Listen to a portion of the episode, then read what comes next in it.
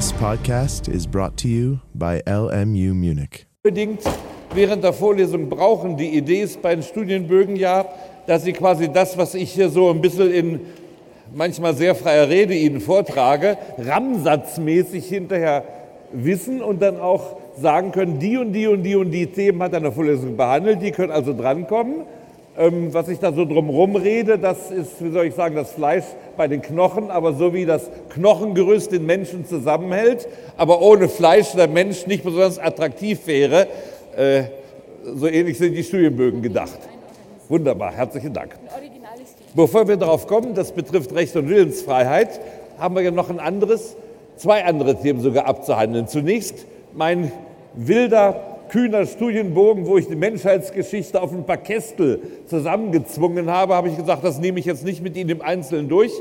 Frage, ob Sie dazu noch Bemerkungen, Rückfragen, Kritik haben. Also wie immer, wenn man vereinfacht, jede Vereinfachung ist sozusagen per se auch schon falsch in gewisser Weise, weil sie eben andere Dinge unterdrückt. Aber andererseits, ohne dass wir versuchen, uns solche Raster zu machen, können wir die unendlich komplexe Wirklichkeit nicht erfassen. Sind da noch Fragen zu, zu diesem Kästchenbogen, zu dem Schubkastenstudienbogen? Wenn ich das im Moment nicht sehe, dann gehen wir weiter im Aufbau der Vorlesung. Wenn Sie noch mal die Gliederung Teil 1 sich vornehmen, dann käme jetzt dran Paragraph 3 römisch 2 ist oder wie ist Rechtserkenntnis möglich? Römisch drittens Gesellschaftsvertrag haben Sie schon vor ein paar Wochen mit Herrn Dr. Kasiske zusammen besprochen. Und dann käme heute noch dran Römisch viertens das Problem der Willensfreiheit. Das wäre also das Programm für heute. Mal sehen, ob wir es ganz durchschaffen. Wie ist Rechtserkenntnis möglich? Das werde ich im Methodenkapitel, was ich auch immer als einen Teil der Einführung in Rechtsphilosophie behandle, mit Ihnen sozusagen technisch abarbeiten. Wie gehen wir vor, wenn wir das Recht erkennen wollen? Jetzt im Übersichtskapitel ist es gewissermaßen ganz allgemein und wissenschaftstheoretisch. Und die erste Frage heißt, die muss man ganz ernst nehmen. Ähm, also ist bzw. wie ist? Also ist Rechtserkenntnis überhaupt möglich? Das heißt, Sie alle studieren Rechtswissenschaft, gibt es das womöglich gar nicht. Studieren Sie vielleicht etwas, was es im strengen Sinne gar nicht gibt. Das will jetzt nicht zu polemisch werden, aber manche Leute studieren auch Theologie und manche dieser oder jener Religion. Also es gibt immer wieder Gegenstände, von denen andere Menschen behaupten, diese Gegenstände gibt es gar nicht. Was ihr da studiert, ist eigentlich gar nicht vorhanden. Und die Wissenschaftsgeschichte ist ja auch voll von Irrtümern, zum Beispiel, dass beim Prozess der Verbrennung Sauerstoff hinzutritt, wusste mancher auch in einem empirischen Weltbild noch nicht. Man glaubte, es würde Phlogiston entweichen und studierte also lange Zeit Phlogiston und suchten, wo ist Phlogiston? Und am Ende mussten ganze Generationen von Chemikern feststellen, sie fanden kein Phlogiston, es gab gar kein Phlogiston, obwohl es dicke Bücher über Phlogiston gab. So, also vielleicht gibt es gar keine Rechtserkenntnis, vielleicht ist das, was wir lernen, eigentlich nur zweierlei. Einmal so eine gewisse Technik, wie man Urteile begründet. Und zweitens eine Methode, anderen Leuten weiszumachen, es wäre mehr dahinter. Also gewissermaßen wie Magier, nicht wahr? Wir spielen nur vor, wir würden etwas erkennen. Das kommt Ihnen jetzt komisch vor. Sie würden sagen, wie bitte LMU, Exzellenzuniversität, da soll es ein Fach geben, was es gar nicht gibt. Das kann doch wohl nicht sein. Aber es gibt durchaus seriöse, kritische Rechtstheoretiker, die sagen, und Sie können sich sogar auf die alten Römer berufen. Die Beschäftigung mit dem Recht ist keine Wissenschaft. Die Römer sagten ars equi et boni, also die Kunst des Billigen und Guten. Und Kunst ist also eine Technik, wenn Sie so wollen, aber es ist keine Wissenschaft. Für alle, die dem sogenannten empiristischen Sinnkriterium anhängen, ist es sowieso klar, dass Recht keine Wissenschaft sein kann. Das empiristische Sinnkriterium sagt, nur Aussagen, die empirisch überprüfbar, also im Idealfall im Experiment überprüfbar sind, sind sinnvoll. Das empiristische Sinnkriterium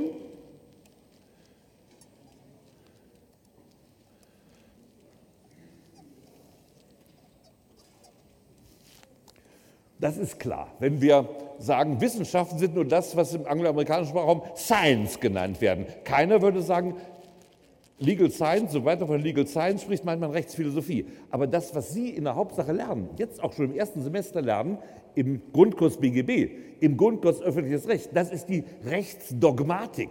Unter Rechtsdogmatik verstehen wir die Ergründung der Bedeutung des geltenden Rechts. Das ist die Rechtsdogmatik. Und weil man das geltende Recht nicht anfassen kann, wir hatten schon darüber gesprochen, es geht um Geltung. Geltung ist an sich eine ideale äh, Form des Vorhandenseins, wenn überhaupt. Äh, deshalb können wir mit dem empiristischen Sinnkriterium nicht sehr weit kommen. Wir können allenfalls empirisch überprüfen, zum Beispiel bei einem bestimmten Gesetz, ob das vom Bundespräsidenten tatsächlich ausgefertigt ist oder ob vielleicht jemand das unterschrieben hat und die äh, Handschrift unseres Bundespräsidenten gefälscht hat. Wir können sagen, was steht nun eigentlich im Gesetzblatt drin, können überprüfen, was im Gesetzblatt drin steht.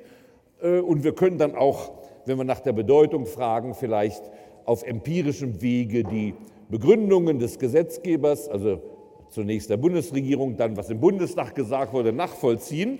Aber das wird uns immer nur bis zu einer gewissen Grenze tragen. Das heißt, empiristisches Sinnkriterium, wenn wir das verwenden, dann ist Rechtswissenschaft keine Wissenschaft. Dann sind allerdings viele Disziplinen, die an Universitäten gelehrt werden, keine Wissenschaft. Dann war übrigens die Universität eigentlich nie eine Wissenschaftsveranstaltung. Früher die klassischen Fakultäten, die Medizin wurde ja früher nur sehr wenig empirisch betrieben. Das war ja auch eine hochspekulative Wissenschaft über viele Jahrhunderte. Denken Sie an, allein an die Theorie, es gibt da Körpersäfte und die Körpersäfte streiten sich. Das hatte ja auch nur eine sehr bedingte empirische äh, Fundierung. Also offenbar ist doch das empiristische Sinnkriterium, wie soll ich sagen, eine Idee der TU München, also eine Idee von Technikern und reinen Naturwissenschaftlern. Und zum Glück hat auch ähm, vor allen Dingen jetzt hier in Deutschland im 19. Jahrhundert Dilthey die Rettung dieser Disziplinen geschafft. Dilthey Und Dilthey ist an sich der Begründer der Idee oder des Gedankens, dass es auch eigene Geisteswissenschaften gibt, dass eben die Naturwissenschaften dem empiristischen Sinnkriterium gehorchen, dass aber daneben es Geisteswissenschaften gibt, die, weil sie sich mit dem Geist befassen, nicht empirische Methoden anwenden können, sondern, und jetzt der berühmteste Satz von Dilthey, hier geht es um Verstehen und, jetzt ein Satz, nur was der Geist geschaffen hat, versteht er. Also Geisteswissenschaften beschäftigen sich mit Schöpfungen des menschlichen Geistes, ja nicht mit Ghost zu übersetzen, das wäre die falsche Übersetzung, nicht wahr? Mit Schöpfungen des menschlichen Geistes. Und diese Schöpfungen, die müssen verstanden werden. Die kann man nicht empirisch erfassen, indem man zählt, misst oder Experimente macht. Nein, es geht ums Verstehen.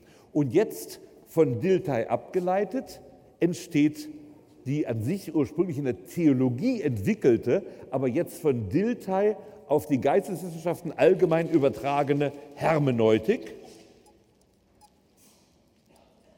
Hermeneutik, also Hermeneutik, die Lehre vom Verstehen. An sich ist die ursprünglich begründet worden im theologischen Bereich von Schleiermacher, schon zu Beginn des 19. Jahrhunderts. Von Dilthey wird jetzt die Hermeneutik als allgemeine Methode der Geisteswissenschaften verstanden.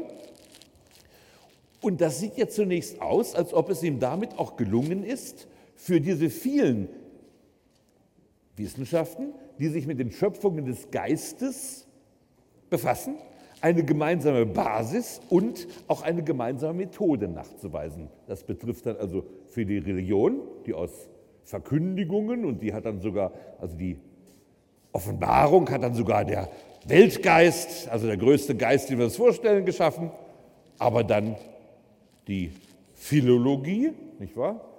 Sie interpretieren Werke, Sprachwerke, etwa lyrische Werke, sie interpretieren ein Gedicht, sie müssen es verstehen.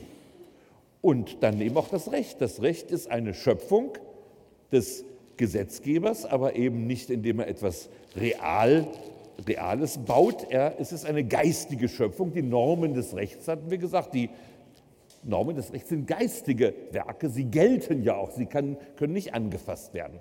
Also Hermeneutik. Und schon im 19. Jahrhundert wurden jetzt zwei grundlegende, könnte man sagen, Zweige der Hermeneutik entwickelt.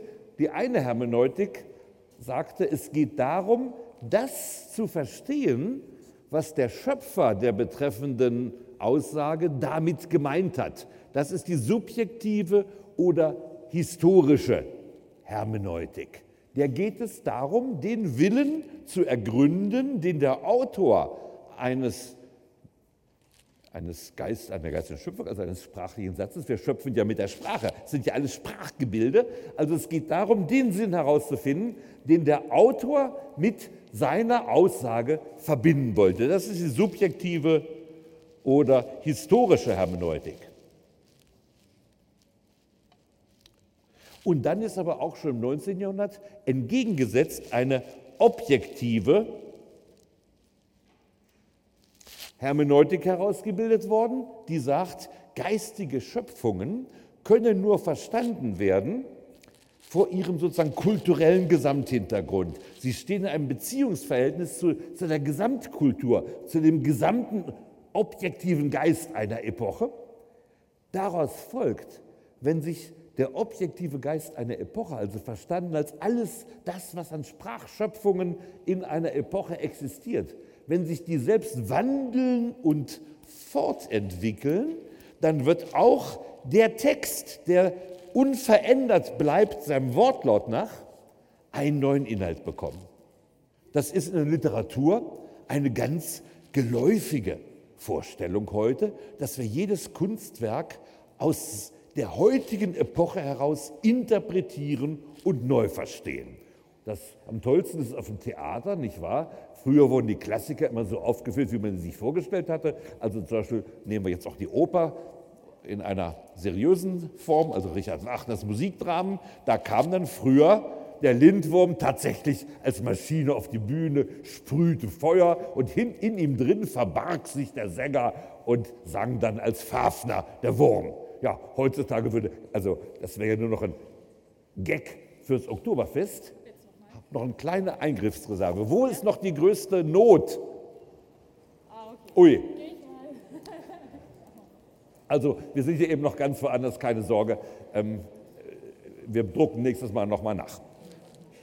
Also keiner würde heute Fafner und Lindwurm auf die Bühne bringen. Stattdessen, heutzutage manchmal bei einer Inszenierung, steht ein Herr im Frack er repräsentiert nämlich das Kapital, das Gold, das Geld auf Deutsch gesagt. Also ich, wenn ich es inszenieren würde, würde ich vielleicht Herrn Draghi auf die Bühne setzen. Er hat zwar keinen Frack an, aber immer einen guten Anzug, Maßanzug, vermute ich jetzt mal. Und dann würde ich Draghi dahinsetzen. Und, und also Mime, der Zwerg, wäre dann vielleicht die Piratenpartei. Also ich würde es in die heutige Zeit übersetzen. Beliebt geworden ist es zum Beispiel, alle Frauen auf dem Theater nackt auftreten zu lassen. Das war eine Zeit lang ganz amüsant, wenn Sie, wenn Sie gerne mal Münchner Bühnen aufsuchen. Neuerdings im Sommernachtstraum waren alle Männer nackt. Also ob das nun so ein toller Anblick war, darüber streiten sich die Gelehrten oder sagen wir die Konsumenten. Also in einer Zeit muss man offenbar was Nacktes auf der Bühne haben. Früher wäre man sofort eingesperrt worden wegen öffentlicher Obszönität. Heute gehört das anscheinend zur Vermittlung mit unserer heutigen Kultur dazu. Das heißt, man interpretiert Kunstwerke ständig anders. Ja, und nun waren die Hermeneutiker, die sich mit dem Recht befassten, auch nicht blöd. Und da gibt es auch dann die beiden Theorien. Die einen sagen, wir müssen nach dem fragen, was der Gesetzgeber uns sagen wollte. Das war relativ einfach, wenn der Gesetzgeber ein Monarch war, ein König. Nehmen wir an, es hätte schon Telefon gegeben oder, oder E-Mail, hätten sie König äh, Seehofer eine E-Mail geschrieben. Seehofer, was hast du damit gemeint? Hätte Seehofer geschrieben, keine Ahnung, ich habe das nicht gemacht, das hat Ministerialrat gemacht, frag den bitte. Also der Idee nach könnte man so einen Monarchen fragen, aber der Realität nach hat der Monarch ja gar nicht die Gesetze selbst gemacht. Zum Beispiel preußisches allgemeine Landrecht. Friedrich Wilhelm II. beschäftigte sich mit seinen Mätressen, während die klugen Räte das allgemeine Landrecht schrieben. Wenn Sie Friedrich Wilhelm II. gefragt hätten, was hast du dabei gedacht, er gesagt, gar nichts. Ich denke nämlich im Prinzip nie, als König von Preußen ist es nicht meine Aufgabe zu denken, hätte er gesagt. Heute haben wir ein anderes Problem. Die denken zwar alle auf mehr oder weniger hohem Niveau im Bundestag, aber wen sollen wir jetzt fragen? Da hocken jetzt 500, 600, demnächst 700 Leute. Jeder hat sich was anderes darunter vorgestellt. Also, sagen die Kritiker, so einen historischen Willen des Gesetzgebers, den gibt es sowieso nicht. Und das lässt sich gar nicht so genau feststellen. Also muss der objektive Sinn des Gesetzes entscheiden. Das heißt, wir müssen das Gesetz wieder vor dem Hintergrund der Gesamtkultur der Zeit sehen. Wir müssen es einfügen in das gesamte Gedankengebäude. Und daraus folgt dann, dass die Bedeutung des Gesetzes, also der Inhalt der Rechtsnormen, sich sogar wandelt im Laufe der Zeit. Mit der Gesellschaft wandelt sich der zwar formal gleichbleibende Wortlaut, aber die Bedeutung wandelt sich. Die Bedeutung des Gesetzes wandelt sich mit der Zeit. Und das nannte man dann später die ontologische Hermeneutik. die ontologische Hermeneutik. Ontologisch, da geht es also um sozusagen das Sein selbst. Und die ontologische Hermeneutik sagt, ein Text hat die Bedeutung, die sein Interpret in den Text hineinlegt. Also die Interpretation schafft erst den Sinn des Textes und damit bewegt sozusagen das Verstehen des Textes durch seinen Interpreten, bewegt den Inhalt des Textes selbst. Und ähm, diese ontologische Hermeneutik schafft damit auch philosophisch gesehen die Legitimation für die oberen Gerichte, Gesetze im Einklang mit dem sich wandelnden Zeitgeist nach ihren Richtigkeitsvorstellungen auszulegen. Jetzt müssen wir noch zwei äh, berühmte Begriffe der Hermeneutik hinzufügen. Das erste ist der Begriff vom Vorverständnis.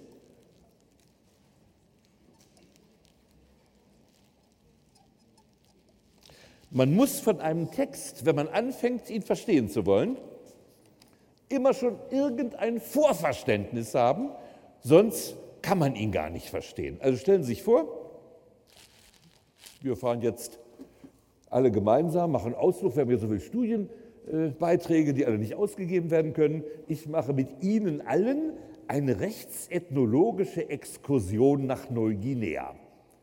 Wer käme von Ihnen mit? Ja, ganz schön viel. Also wir haben ja die Studienbeitrags, die Studienbeiträge, die müssen ausgegeben werden. Also wir fliegen alle nach Neuguinea, gehen dann auch da ins Hochland, wo es ja unendlich viele ganz unterschiedliche Kulturen geht und der Traum jedes Halbwüchsigen in einem abgelegenen Hochtal von Neuguinea treffen wir auf Aborigines, die noch nie einen anderen Menschen gesehen haben. Völlig andere Sprache und zwar eine Sprache, die völlig unbekannt ist, die zu keinem bekannten Sprachsystem passt. Und jetzt machen die da irgendwas und sie erzählen uns was. Und wir haben Vorverständnis null. Und was verstehen wir davon? Bahnhof, nicht wahr? Wir verstehen gar nichts. Wir haben nämlich kein Vorverständnis.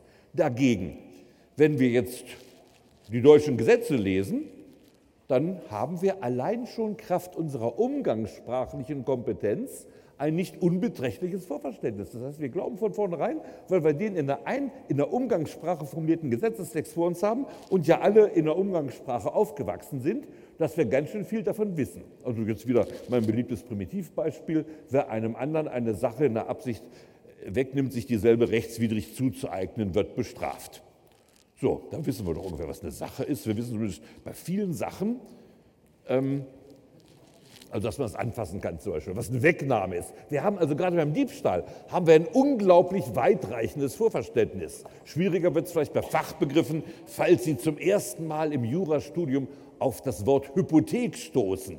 Und vielleicht hat Ihr Vater mal zu Ihnen gesagt, mein Junge, du bist die größte Hypothek in meinem Leben. Dann haben Sie das Vorverständnis, dass die Hypothek was ziemlich Bedauerliches und Schlimmes ist. Aber Sie wissen nicht, dass die Hypothek eine dingliche Belastung eines Grundstücks ist, kraft derer der Inhaber der Hypothek ähm, äh, das Recht hat, sich aus dem Grundstück eine Summe zahlen zu lassen. Die Frage ist, wie lässt man sich aus dem Grundstück eine Summe zahlen, wenn es eben nicht ein Grundstück ist, auf dem die Euros alle geparkt sind. Nein, man zwangsvollstreckt in das Grundstück hinein und so. Also da präzisiert man dieses Wissen, was eine Hypothek ist, wobei dies im Gesetz erfreulicherweise im bürgerlichen Gesetzbuch auch definiert worden ist. Also, wir haben ein manchmal größeres, manchmal kleineres Vorverständnis. Damit kommen wir in eine Aussage hinein. Nehmen wir an, was weiß ich, Sie sehen ein Shakespeare-Stück auf dem Theater. Das liegt uns nun ähm, historisch relativ fern. Das Vorverständnis ist nicht sehr groß, man kann sehr viel missverstehen, aber irgendwas versteht man dann doch. Und man muss nun anfangen, von diesem Vorverständnis aufbauend immer mehr zu verstehen, wobei zum Verständnis einer sprachlichen Aussage gehört, dass ich jeweils die einzelnen Wörter in Beziehung setze zu dem Gesamtzusammenhang. Wir müssen immer auf das einzelne Wort schauen, müssen dann auf den gesamten Kontext schauen und sogar nicht nur mal sagen auf den einzelnen Satz. Wir müssen auf das ganze Gesetzbuch schauen. Ja, wir müssen eigentlich auf die gesamte Kultur unserer Zeit schauen. Also der Blick wandert ständig zwischen der einzelnen, dem einzelnen Wort, dem einzelnen Satz und dem Gesamtzusammenhang hin und her. Und die Pointe ist nun, der Gesamtzusammenhang besteht ja eigentlich aus einer Milliarde Einzelteilen. Also eigentlich müssen wir eine Milliarde Einzelteile verstehen, um den Gesamtzusammenhang zu verstehen. Wir verstehen die Einzelteile aber erst aus dem Gesamtzusammenhang heraus. Das scheint zunächst paradox. Man nennt das den hermeneutischen Zirkel.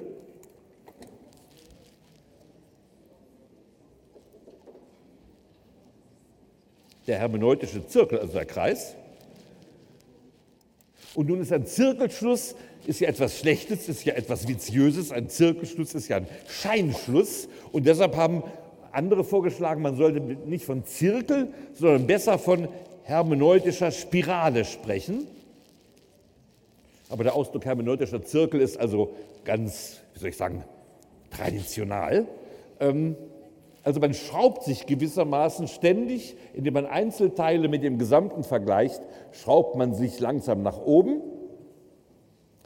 Und das ist nun sozusagen der Weisheit letzter Schluss der geisteswissenschaftlichen Theorie der Hermeneutik.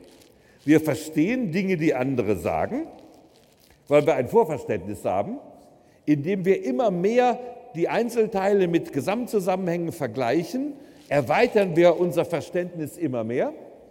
Wir verändern dabei durchaus den Sinn. Wir reflektieren nämlich nicht auf das, was der Betreffende, der was gesagt hat, meinte, sondern wir verstehen das, was als Text uns gegeben ist, neu im kulturellen Kontext unserer Zeit, ontologische Hermeneutik. Wir schrauben uns in der hermeneutischen Spirale immer höher und das ist eben zwar genügt es zwar nicht dem empiristischen Sinnkriterium, aber es ist Geisteswissenschaft, weil wir zur Erkenntnis gelangen, denn sozusagen unser Verständnis ist per se Erkenntnis, ontologische Hermeneutik. Es schafft seine Erkenntnis selbst. Und so ist ein Versuch, die Rechtswissenschaft als Rechtswissenschaft zu retten, die philosophische Richtung der Hermeneutik, besonders in der spezifischen Form der ontologischen Hermeneutik, die sogar die objektive Interpretation legitimiert, nämlich dass wir das Gesetz aus unserer Zeit, aus unserer Perspektive deuten und uns nicht allzu viel den Kopf zerbrechen, was vielleicht der Gesetzgeber von 1896 beim BGB sich dabei gedacht hat oder nicht. Gut, das wäre also die eine Idee, das Gesetz zu verstehen. Ähm, bevor ich die Kritik daran anspreche, vielleicht ein ganz anderes Modell, was in der amerikanischen Rechtstheorie eine lange Zeit eine große Rolle gespielt hat. Genau entgegensetzt, das war der Legal Realism, also der Rechtsrealismus, der Legal Realism. Holmes war einer seiner großen Vertreter. Und der Legal Realism sagt, ach Gott, das ist ja Spintisiererei da hat man Vorverständnis, dann bewegt sich da was. Das ist doch alles pure Spintisiererei. Da gibt man etwas als Erkenntnis aus, was doch im Grunde Sabelei ist. Also da steckt doch in Wahrheit nichts dahinter. Das sind Meinungen, da tut man hochtrabend, als würde dieser Sinn wissenschaftlich erschlossen. Und stattdessen sagt Holmes, und das ist jetzt auch eine rechtstheoretische und rechtssoziologische Aussage, was ist denn das Recht eigentlich? Der Hermeneutiker sagt, ja, das erkenne ich, das verstehe ich nach den Regeln der ontologischen Hermeneutik. Und Holmes sagt, Law is, also Gesetz, Recht ist, what the courts will do in fact. What the courts will do, also in fact. So, das sagt Holmes. Also Recht ist, was die Gerichte machen. Punkt. Damit scheint er plötzlich zum Empirismus zurückgekehrt sein. Zwar äh, weiß man immer erst hinterher, was die Gerichte machen, aber man könnte ja vielleicht mal eine Prognose wagen, nicht wahr? Das ist ja auch beim Wetter so. Hinterher wissen sie, es hat geschneit, aber Leute wie Kachelmann, die haben einen sechsten Sinn, die sagen, haha, da oben zieht eine ganz schwarze Wolke ran und pass auf, heute Abend um 6 Uhr schneit es. Und bums, um fünf nach sechs schneit es dann tatsächlich. Das war auch das, was ihm diesen magischen Erfolg bei anderen Menschen meistens Frauen nehme ich mal an, eingebracht hat, wenn sie wissen, was passiert. Sie schauen, Humphrey Bogart, schau in die Augen, Kleines, ich sehe gerade, was du willst. Oh, sagen das sieht er. Und weil er beim Schnee und beim Regen auch immer wusste, ob es schneit und regnet, glaubte man ihm das. Punkt. Also, so ähnlich jetzt bei Jura. Kachelmann wird engagiert als Rechtsanwalt, sagt zum Richter, schau mir die Augen, Kleines. Der Richter guckt, ah, sagt Kachelmann, ich weiß, was du machen wirst. Das war also die Theorie des Legal Realism. Ja, diese Theorie ist leider noch mehr auf den Bauch gefallen als der ontologische Realismus, denn jetzt sitzt der Richter da und soll entscheiden. Oh, wie soll ich denn entscheiden, sagt der Richter. Holmes ruft ihm zu, Law is what the courts will do in fact. Sagt der Richter, ja, was mache ich nun? also, der Richter muss doch selbst eine Regel haben, nach der er entscheidet. Wenn der Richter aber eine Regel hat, nach der er entscheidet, dann kann ich doch auch versuchen, solche Regeln zu entwickeln. Also der Legal Realism ist keine Rechtstheorie, weil es ergibt dem Richter keine Anweisung. Er ist eigentlich eine Praxis für Anwälte. Pass auf, was du für einen Richter hast, nicht wahr? Und zum Beispiel, es gab mal, ähm, als ich Referendar war, hatte ich einen Richter, der, der terminierte von neun bis elf Strafsachen und war unheimlich streng. Ab neun hat, ging er auf die Toilette, hat er regelmäßige Verdauung, ein sehr geregelter Richter. Ab zwölf war er ganz milde. Und die Anwälte, die das wussten, die versuchten, ihren Prozess auf 12 Uhr terminiert zu bekommen. Und die Anwälte, die das nicht wussten, die wurden um 9 Uhr terminiert und ihre Mandanten wurden gnadenlos verknackt. Das war Law is what the courts will do in fact. Aber wenn der Richter jetzt gefragt worden wäre, ja, wie wollen Sie entscheiden? Der hätte ja nie gesagt, vor, der, vor dem Stuhlgang bin ich scharf, nach dem Stuhlgang bin ich milde. Das hätte er ja nie zugegeben. Das heißt, der Richter brauchte ja echte Regeln, nach denen er entschied. Also Regeln, die er für richtig hielt. Denn er war zwar ein Simpel, aber natürlich kein Verbrecher. Ähm, also der Legal Realism geht daneben. So, wie ist es nun mit der ontologischen Hermeneutik? Da haben wir nun die Kritik. Und die Kritik, das habe ich in der Gliederung genannt, rhetorische Konzepte, die sagt, Jurisprudenz ist eine Unterart nicht der Wissenschaft, sondern der Rhetorik. Sie arbeitet mit Argumenten, so wie man es lernt in der Rhetorik. Sie wissen ja, im Altertum war die Rhetorik eine der wichtigsten Disziplinen überhaupt. Und das wichtigste Wort für die Rhetorik ist die Topik oder die Topoi oder wenn wir Singular nehmen, der Topos. Der Topos heißt eigentlich Ort oder so ähnlich, leider kann ich auch nicht Griechisch, so wie Shakespeare es angeblich auch nicht konnte. Komischerweise hat er nachweisbar viele Griechen gelesen, aber es war ja auch nicht Shakespeare, sondern Oxford. Also Topos heißt ungefähr Ort oder so. Damit meint man in der Rhetorik mit dem Topos einen Argumentationsgesichtspunkt. Und solche Topoi gibt es nun Hunderte. Zum Beispiel, man soll armen Menschen helfen, deren Topos also Mitleidstopos. Also das Sozialstaatsprinzip wäre eigentlich nur ein Topos in dem Sinne, so ein Argumentationsgesichtspunkt. Aber es gibt auch den Topos, Leistung muss sich lohnen. Nicht wahr? Ja. Wenn man jedem armen Menschen so viel Geld gibt, wie man selber hat, nachdem man gerade Chef der Deutschen Bank geworden ist, ist man genauso arm dann wie alle anderen auch oder fast so. Also irgendwie passen die nicht zusammen. Und deshalb sagt nun die Rhetorik, es gibt wie soll ich sagen, es gibt keinen Topos, der immer stimmt. Es ist nur das Raffinement gefordert wird, in der passenden Situation mit den Topoi zu jonglieren, die gerade ankommen. Aber es gibt keine absolute Rang- und Reihenfolge der Topoi. Es gibt also tausende von Argumenten oder sagen wir Argumentationsfiguren. Die werden, zum Einzelargument werden sie ja erst im konkreten Kontext. Es sind Argumentationsfiguren, allgemeine Prinzipien, allgemeine Regeln, Meinungen und so weiter. Und die Jurisprudenz ist nun eigentlich nur die Anleitung, mit diesen Topoi möglichst clever zu jonglieren. Das ist jetzt aus der Anwaltsperspektive, klingt das sogar sehr vernünftig, nicht? Was, sie stehen vor Gericht. Dann wird der eine Anwalt alle Topoi sich zusammensuchen, die für seinen Parteistandpunkt günstig sind. Der Gegner wird natürlich die entgegengesetzten Topoi suchen, die für seinen Parteistandpunkt günstig sind. Dann tauschen die Topoi aus. Und jetzt ist das Problem. Nach dem Austausch der Topoi ist man im Grunde so schlau wie zuvor. Denn wenn es keine allgemeine Rang- und Reihenfolge in den Topoi-Katalogen gibt, dann ist, ist, der, ist das Ergebnis immer wie von Dortmund gegen Düsseldorf, 1 zu 1 sozusagen und kein 5-0. Ja, deshalb sagt doch die Rhetorik, Sie lernen keine Wissenschaft, das ist im Grunde ein erschlichener Ausdruck. Ähm, Sie lernen eben zweckmäßiges Arrangement von Topoi, die zusammenpassen, damit man nicht irgendwie sich selbst widerspricht. Das darf natürlich in der Rhetorik nicht passieren, dass Sie einen Topos bringen, der in Ihre Argumentation nicht reinpasst. Dann würden Sie sich ja grauenhaft blamieren. Also, was weiß ich, Sie haben gesagt als Chef der Deutschen Bank, wir wollen 15 Prozent Rendite haben. Denn man muss auch den Armen helfen. Damit meinen Sie jetzt Ihre Aktionäre. Also da hätten Sie sich in, in die Pfanne gehauen, nicht wahr? Hier müssen Sie sagen, wir müssen 15 Prozent Rendite haben, denn Leistung muss sich lohnen. Also nur der Topos passt dazu. Also Juristerei wäre dann, dass man lernt, welche Topoi gerade passen und welche Topoi nicht passen. Und dass man nicht sozusagen da eine Fallgrube tritt und mit Topoi argumentiert, die eben gerade nicht passen.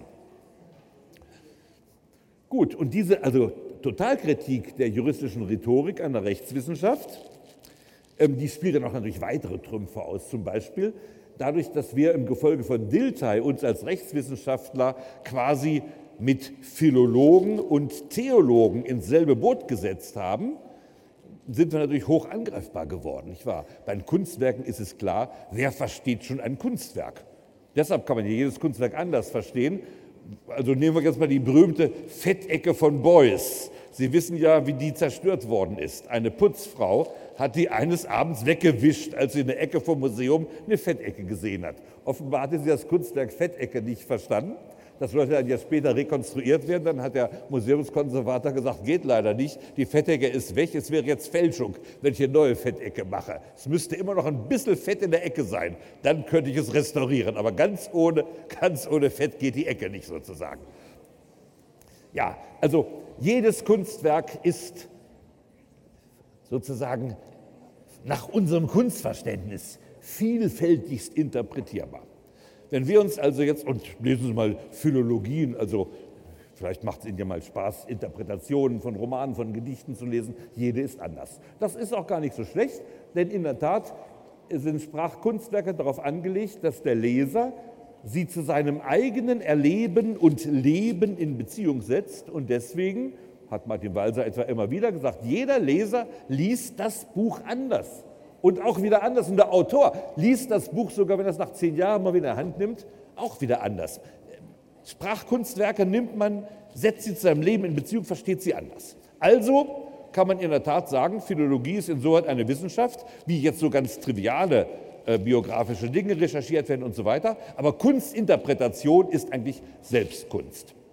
Theologie will ich jetzt nicht weiter ausführen, sonst kriege ich noch Ärger. Aber auch bei der Theologie geht es ja vielfach um hochgradig ähm, ähm, ähm, problematische Thesen, credo quia absurdum, also man glaubt sie genau deshalb, weil sie absurd sind, also es gilt nicht der Satz vom Widerspruch.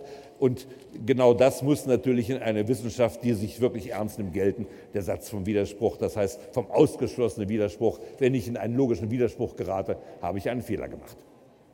Also, wir dürfen die Attacke, die die Rhetorik auf die Rechtswissenschaft unternimmt, nicht unterschätzen. Dann bleibt als Lösung vielleicht der Aufbau einer analytischen Rechtswissenschaft. Wir sagen, wir müssen überprüfen, nur analytische Aussagen in unserem Bereich sind wissenschaftlich. Analytisch heißt ja, wer fordert einen Sinn zutage, der implizit schon in dem Satz enthalten ist. Dagegen, wenn wir, um es kantianisch zu formulieren, synthetische Sätze formulieren, also neue Erkenntnis formulieren, ist das keine Rechtswissenschaft, es ist Rechtsschöpfung. Es ist sozusagen der Versuch, gutes Recht ähm, zu schaffen. Also eine Empfehlung. Der Gesetzgeber befiehlt es, nicht weil er sagt, das und das müsst ihr machen. Also wenn ihr bei zwei erbmäßig nicht allzu geschädigten Eltern, die nun den Weg der künstlichen Befruchtung wählen, da dürft ihr eben keine Präimplantationsdiagnostik machen. Das befiehlt der Gesetzgeber.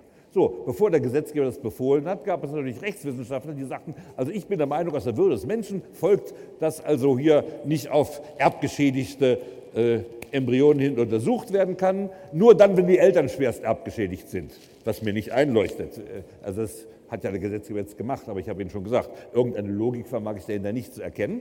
Wenn das ein Wissenschaftler sagt, ist das eine Empfehlung würde man jetzt als analytischer Rechtstheoretiker sagen, würde sagen, das steht nirgendwo ausdrücklich drin. Du leitest aus dem Begriff der Menschenwürde im Grunde durch einen Zirkelschluss, denn du interpretierst erst, was Menschenwürde heißt, um anschließend zu deduzieren, was daraus für die Präimplantationsdiagnostik folgen soll.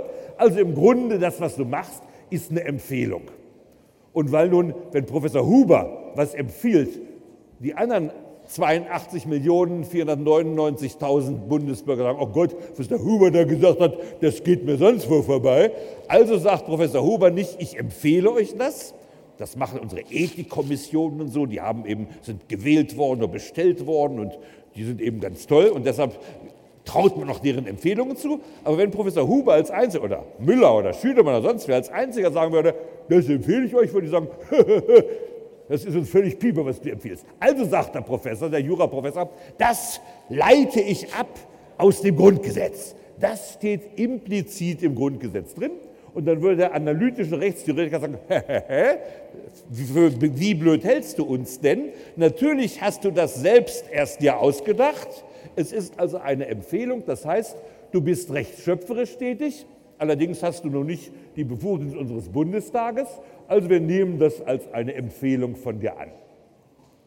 So, und so würde die analytische Rechtswissenschaft sagen, dass der größte Teil der rechtsdogmatischen Aussagen, den die Rechtswissenschaft trifft über die Interpretation des geltenden Rechts, eigentlich sozusagen wissenschaftliche Empfehlungen sind, Rechtsschöpfungen, allerdings eben nicht vom Gesetzgeber, sondern eben von Leuten, die das so berufsmäßig betreiben, neben ihrem Hauptberuf Studenten diese Topoi-Kataloge beizubringen. Und jetzt gehen wir einen Schritt weiter. Jetzt macht es nicht nur der Wissenschaftler, jetzt entscheidet der Bundesgerichtshof so. So, und der hat ja nun wirklich was zu sagen, nicht wahr? Der ist letzte Instanz. So wie er entscheidet, werden alle unteren Gerichte auch entscheiden. Wir hatten letztes Mal besprochen, wie das zustande kommt. Äh, zwar haben wir keine Präjudizienverbindlichkeit wie in einer Präjudizienrechtsordnung, aber wir haben diese Vorlagepflichten und wir haben Rechtsmittelzüge. Also was der Bundesgerichtshof sagt, das gilt in der Praxis. Das machen alle. Und jetzt sagt man, sagt die analytische Rechtstheorie, der größte Teil der Entscheidung des Bundesgerichtshofes ist rechtsschöpferisch der Bundesgerichtshof sagt, was gilt. Und wieso darf der denn das? Ja, weil in der Verfassung Artikel 92, die Rechtsprechung den Richtern anvertraut, Artikel 97, die sind persönlich jetzt sachlich unabhängig. Und da steht auch drin, es gibt oberste Gerichtshöfe des Bundes. In der Verfassung haben die das sozusagen diese Macht bekommen. Und dann kommt die analytische Rechtswissenschaft zu einem Ergebnis, das wir im anderen Zusammenhang auch schon mal gesehen hatten. Das Recht wird bei uns hervorgebracht durch eine Arbeitsteilung zwischen Gesetzgeber und Richter. Der Gesetzgeber gibt so ziemlich abstrakte Regeln vor. Wenn man da in den hermeneutischen Zirkel reinsteigt, das ist wie Achterbahnfahrt auf der Wiesen. Der eine kommt dahin, der andere kommt dahin. Da gibt es viele Möglichkeiten, wie man die Gesetze interpretieren kann. Aber. Dankeschön, vielen Dank. Aber es gibt nur einen Bundesgerichtshof. Und was der letztlich sagt, das gilt. Oder wie ich früher mal schrieb als Kind, das gildet. Das hieß aber, das gilt ganz bestimmt. Das gildet. Und dann ist der Bundesgerichtshof in dem Moment, wo er das Recht auslegt, in einem nicht unerheblichen Umfang selbst Gesetzgeber, indem er eine Interpretation für richtig erklärt, die, für die zwar gute Topoi da sind, aber es gäbe auch Gegentopoi. Und der BGH entscheidet, welche Topoi-Sammlung in diesem Fall den Vorzug verdient. Und das ist also das Konzept eines arbeitsteiligen Zusammenwirkens von Gesetzgebung und Rechtsprechung bei der Hervorbringung des Rechts. Ähm, und ich würde dabei zugeben, dass durchaus diese Hermeneutik des BGH, diese ontologische Hermeneutik, er interpretiert das Recht, indem er es so einordnet in unsere jetzige kulturelle Gesamtsituation, dass er eigentlich als Ergänzungsgesetzgeber neben unserem Bundestag in Berlin fungiert. Diese Erkenntnis, die ist übrigens, denke ich, kaum noch bestreitbar, also dass die Rechtsprechung durchaus Entscheidungsspielräume ausfüllt, weil die Rechtswissenschaft ähm, diese Entscheidungsspielräume nicht wirklich zwingend schließen kann. Das ist, es gibt auch eine, eine Erkenntnis- und Wissenschaftstheorie, die das, wie soll ich sagen, in einen allgemeineren Rahmen bringt. Das ist der kritische Rationalismus, der von Popper entwickelt wurde, der kritische Rationalismus. Und der kritische Rationalismus sagt, man kann hier sowieso nichts verifizieren, man kann nur etwas falsifizieren. Nicht Sir Karl Popper, Karl Raymond Popper, von der Queen geadelt, schon seit zehn Jahren ungefähr tot. Kritischer Rationalismus. Das heißt, wenn einer einen Fehler macht bei seiner Argumentation, bei seiner Topoi-Sammlung, nicht wahr? Also Ackermann sagt, wir wollen 15% Rendite, denn den Armen muss geholfen werden. Also da kann man sagen, leider Fehler gemacht, null Punkte Ackermann. Das können wir sagen. Aber wenn er sagt, wir wollen 15 Prozent, denn Leistung muss sich wieder lohnen, das ist in sich konsistent, da hat er keinen Fehler gemacht. Und wenn jetzt der Bundesgerichtshof mal sagen, den Fall als Rechtsfall zu entscheiden hätte, müsste er jetzt entscheiden, ähm, wie weit sozusagen Leistung sich lohnen darf. Nebenbei solche Probleme gibt es ja im Wuchertatbestand. 291 Strafgesetzbuch, der Wuchertatbestand. Ähm, da müssen die Gerichte entscheiden, zum Beispiel Mietwucher. Ich weiß nicht, ob Sie in München schon ein Wohnklo für Studenten gefunden haben. Soll ich Ihnen das mal aufmalen, damit Sie wissen? Also ich male es mal auf. Oder habe ich schon mal angemalt? Ist an sich eine meiner wertvollsten Zeichnungen, wird demnächst der Fettecke von Beuys ebenbürtig an die Seite gestellt werden. Also, das Wohnklo hat sechs Quadratmeter, kostet in München so 800 Euro Kaltmiete natürlich, aber man braucht auch nicht zu heizen, weil es ja ziemlich eng ist. Und das sieht jetzt so aus, das Wohnklo. Also hier ist also dieses Grundteil und jetzt klappt man das eine nach vorne und der Deckel, den klappt man nach hinten. Und hier kann jetzt ein studentischer Körper nachts untergebracht werden. Das ist das Wohnklo. Tagsüber klappen sie es wieder zusammen, ist ja klar. Das ist wie eine Klappcouch, nur viel praktischer. Da brauchen sie Klo und eine Couch, hier brauchen sie nur ein Klo, können darauf schlafen und sie können in einem Zimmer, wo früher nur ein Student Platz hatte, sechs Studenten unterbringen. Also jetzt nehmen wir an, studentisches Wohnklo kostet 800 Euro im Monat, Kaltmiete. Und jetzt soll der Richter entscheiden, Wuchertatbestand, Paragraph 291 StGB, wer also bei einem Mietsverhältnis, die Notlage eines anderen dadurch ausnutzt, dass er sich eine Leistung versprechen lässt, die in einem auffälligen Missverhältnis zu seiner Leistung steht. Ah, jetzt muss die Rechtsbank entscheiden, wann beginnt das auffällige Missverhältnis. Nehmen wir mal an, das Wohngut kostet 100 Euro. Finde ich einen fairen Preis, ehrlich gesagt. Ich werde meine Wohnklus jetzt alle für 100 Euro vermieten. Ja, jetzt geht es 150 Euro. Oh, oh, sagt der BGH. 180 Euro. Plötzlich sagt der BGH, bei 178,50 Euro beginnt der Wuchertatbestand. Ja, Sie werden mir zugeben, die Grenze ist doch nirgendwo festgelegt. Was heißt auffälliges Missverhältnis? Offenbar kann der Bundesgerichtshof jetzt in einem ziemlich breiten Bereich entscheiden, ab wann das auffällige Missverhältnis beginnt. Und so könnte ich Ihnen das für alles vorführen, dass letzten Endes die Rechtsprechung dann Lösungen im letzten durch eine Willensentscheidung trifft, also durch eine Dezision. Also in großem Umfang sind die Entscheidungen der Rechtsprechung dezisionistisch. Eine Dezision. Nehmen wir unseren Diebstahlstatbestand wieder. Ähm, Diebstahl in Selbstbedienungsläden. Wie ist das? Hungrig, da sehen Sie eine Dose Thunfisch. Hoffentlich klauen Sie nur die, die mit der Angel geangelt sind, weil Sie wissen, dass beim industriellen Thunfischfang die Ozeane grauenhaft zerstört werden. Ich klaue also, äh, ich kaufe nur Angelthunfisch. Also Sie gehen da lang, Angelthunfisch ist immer gut, ein äh, Paletto mit weiten Taschen, und Sie gehen da vorbei und dann so ein unauffälliger Griff, die Dose verschwindet in Ihrer Manteltasche.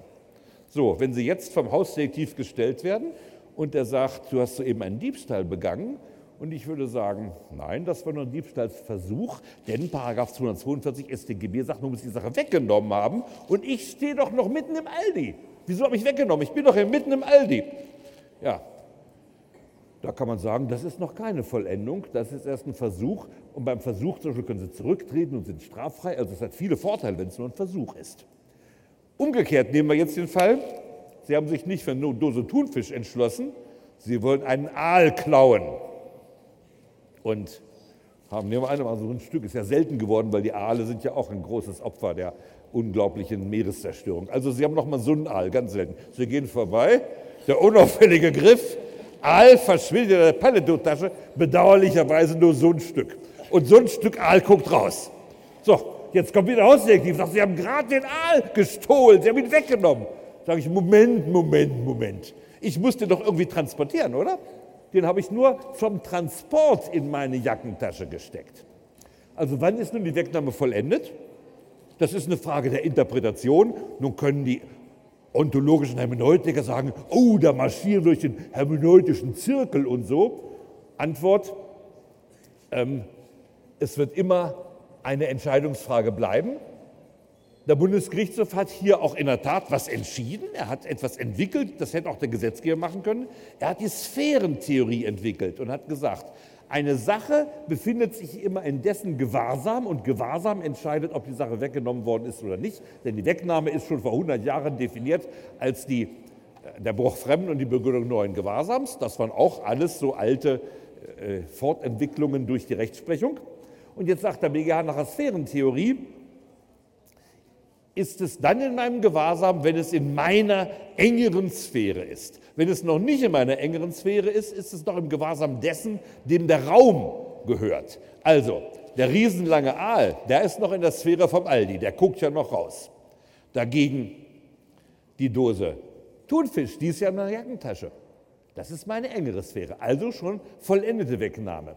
Oder Sie gehen zum Juwelier, das habe ich Ihnen schon erzählt, wie ich Juwelier äh, Ich gucke gewöhnlich ganz dicht. Ah ja, da hat eine Brille, da muss auch so nicht gucken, der Juwelier. Dann schlürfe ich die Perlen oder die Brillanten einfach mal auf und gehe dann mit der dicken Backe raus, so als ob ich gerade in Bolivien Coca kauen würde.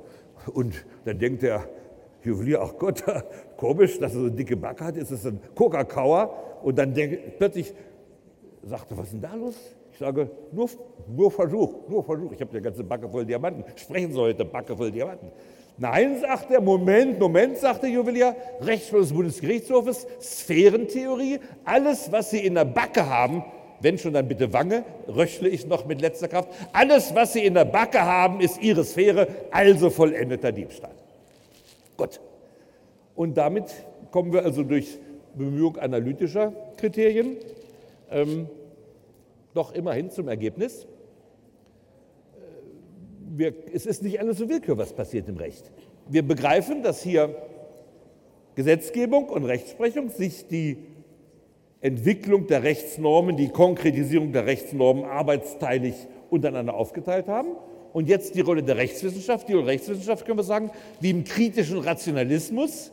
Wir merken unbarmherzig, wie Beckmesser in den Meistersingern, merken wir an, wenn es da Fehler gibt in der Argumentation. Das müssen wir ja in ihren Examensarbeiten auch immer machen. Das macht auch die Rechtswissenschaft gegenüber den Gerichten. Sobald irgendwelche widersinnigen, nicht passenden Argumente kommen, können wir das ausmerzen Und jetzt kommt die gigantische Leistung der deutschen Rechtswissenschaft der letzten 200 Jahre hinzu. Wir haben inzwischen eine, ein so unglaublich feines Nest, also fast wie im Gehirn sozusagen, dieses unglaubliche Verbindungsnest äh, zwischen den einzelnen Zellen, ein, ein solches Netz von hin und her laufenden logischen Beziehungen zwischen den Begriffen des Rechts geschaffen, dass ein Fehler in der Argumentation sofort festgestellt werden kann.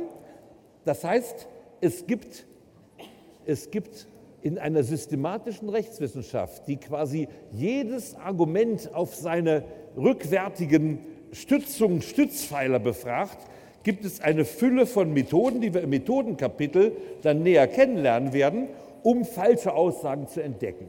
Und damit haben wir ein Kritikinstrument in Gestalt der systematischen Rechtswissenschaft. Und dieses Kritikinstrument ist gar nicht so schlecht. Da können wir viele gedankliche Fehler aufdecken. Wir können zwar nicht verhindern, dass es im letzten immer noch am Ende sozusagen um eine Abschlussdezision geht. Die wird aber meistens nur auf engem Raum noch zwischen zwei engen Alternativen möglich sein, während wir viele andere Richtungen schon vorher als offensichtlich unsinnig ausgemerzt hatten.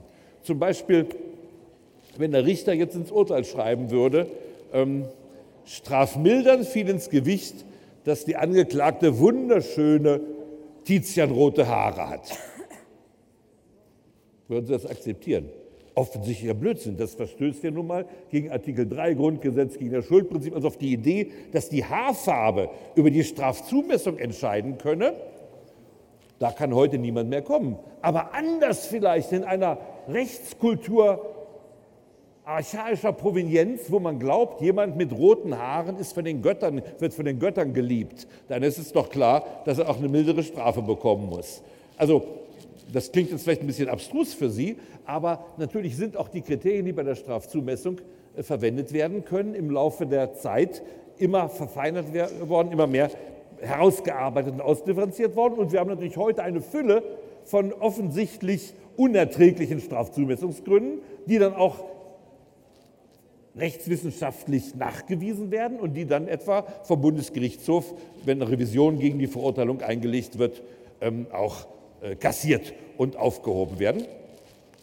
Das heißt, die systematische Rechtswissenschaft ist ein ganzes Arsenal von Kritikmöglichkeiten und was wir da alles haben an Kritikmöglichkeiten, das werden wir also im Methodenkapitel im Einzelnen kennenlernen. Es gibt juristische, eine ganze Katalog juristischer Fehlschlüsse, es gibt aber auch einen eine ganz bestimmte Methodik, jemanden aus den Angeln zu heben. Eine bestimmte Methodik zum Beispiel ist der sogenannte apagogische Beweis.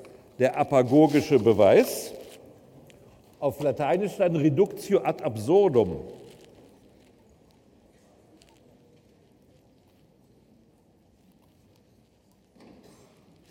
Übrigens eine der häufigsten juristischen Beweisführungsmethoden oder Reductio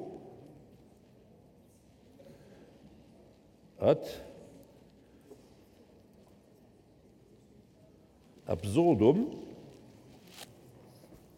Ui, das funktioniert folgendermaßen. Sie führen Ihren Kontrahenten, das können Sie bei Sokrates immer sehr schön finden, in den also von Platon verfassten Dialogen des Sokrates, er führt seine Gegner immer auf gewisse dahinterliegende Aussagen zurück, bis sie irgendwann eine Behauptung aufstellen müssen, die offensichtlich bekloppt ist. Und dann kann man sagen, haha, weil deine Prämisse, auf die ich dich jetzt zurückgeführt habe, offensichtlich unhaltbar ist, sind auch deine Deduktionen falsch. Und das ist eine der Hauptmethoden, die wir haben. Sie haben vielleicht schon jetzt in Ihren Grundkursen gemerkt, dass wir Juristen so gerne Fälle bringen, um, um Gegenpositionen zu entlarven. Wenn eine bestimmte These aufstellt, bringen wir meistens Fälle, die wir so weit weiterverfolgen, bis jeder sagen wird, die Meinung des anderen ist also völlig töricht, völlig unsinnig. Einfach indem wir ihn auf, auf die in seiner Aussage implizit enthaltenen Konsequenzen hinweisen. Und wenn dann diese Konsequenzen unerträglich sind, dann haben wir die Aussage widerlegt. Gut. Das führt zu folgendem Ergebnis. In der Rechtswissenschaft ist ein gewaltiges Kritikinstrument entstanden, um falsche Aussagen zu brandmarken. Und das muss für den Begriff der Wissenschaft ausreichen. Wir haben natürlich den Satz vom Widerspruch, also keiner darf sich beliebig widersprechen.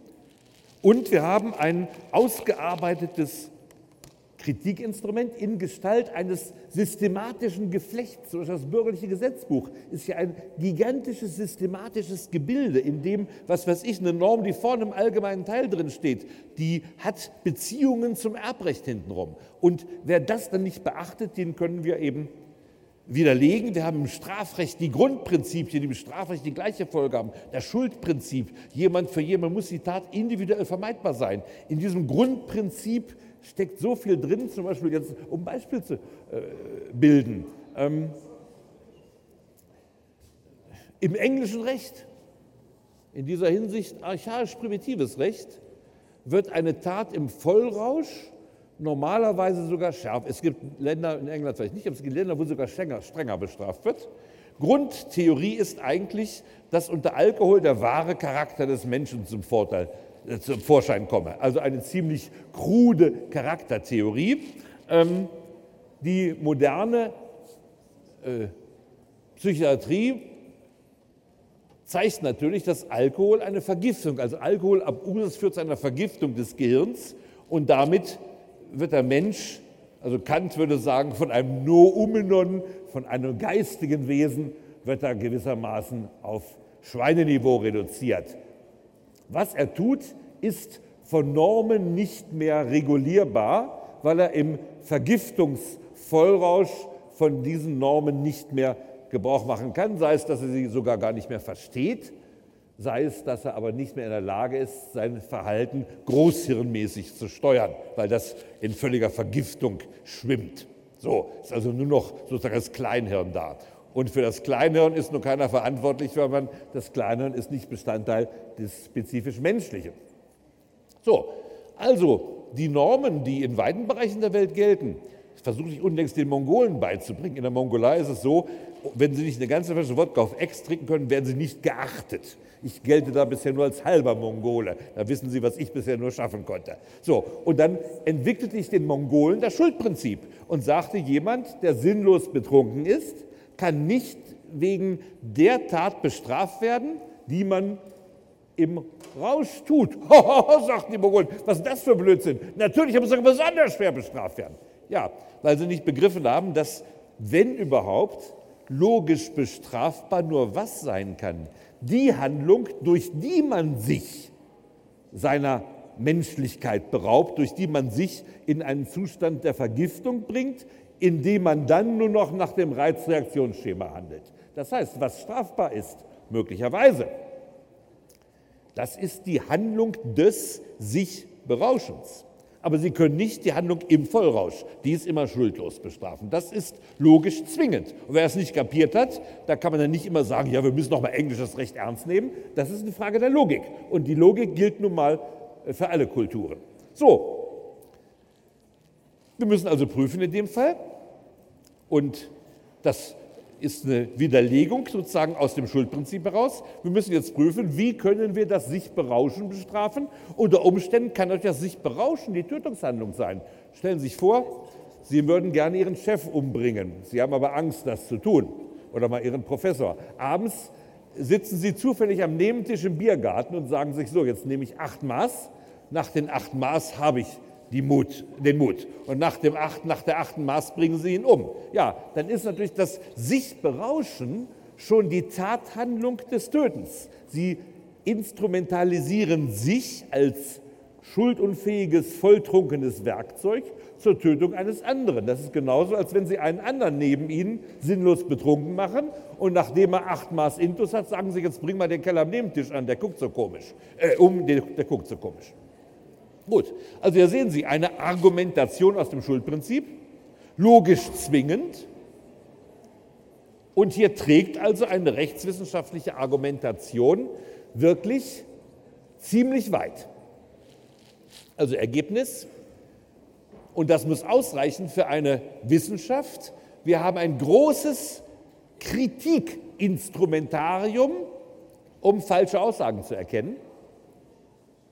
Und wie man im Einzelnen vorgeht, das will ich jetzt mit Ihnen nicht äh, jetzt schon vorwegnehmen. Die einzelnen Methoden lernen wir im Methodenkapitel kennen. Vielleicht nur noch eine kleine Perspektive auf die philosophischen ähm, Hintergründe und die philosophischen Disziplinen, die hinter dieser Erkenntnis, sagen wir mal, der doch ähm, hinreichend wissenschaftlichen Struktur der Rechtswissenschaft stecken. Man hat diese Frage auch auf der Ebene der Moral zu behandeln versucht und es ist klar, da ist die Frage noch viel schwieriger. Denn um Recht zu erkennen, haben wir doch ganz schön viele auch stoffliche Dinge. Nicht wahr? Wir haben immerhin Gesetz, wir haben einen Bundesgerichtshof, also da haben wir doch schon etwas, an das man sich halten kann. Die Moral soll dagegen ja nur durch Nachdenken aus uns selbst heraus gefunden werden können. Und in der Moral, das ist ein, seit über 100 Jahren eigentlich das Thema überhaupt in der Moralphilosophie, man nennt es die Metaethik. Die Metaethik. Meta heißt ja jenseits, also die jenseits der Ethik angesiedelte Disziplin, die also über die Wissenschaftlichkeit der Ethik äh, philosophiert. Und zum Beispiel, das gab es früher auch schon, es wurde so nicht genannt, von Kant. Die Grundlegung zur Metaphysik der Sitten ist ein metaethisches Buch, denn Kant fragt darin, wie kann man überhaupt moralische Erkenntnisse haben. Und in seiner Metaphysik der Sitten versucht er jetzt inhaltlich zu sagen, was ist richtig, was ist falsch. Aber in der Grundlegung zur Metaphysik der Sitten, das ist ein rein metaethisches Werk. Und in dieser Metaethik gibt es nun also viele Richtungen.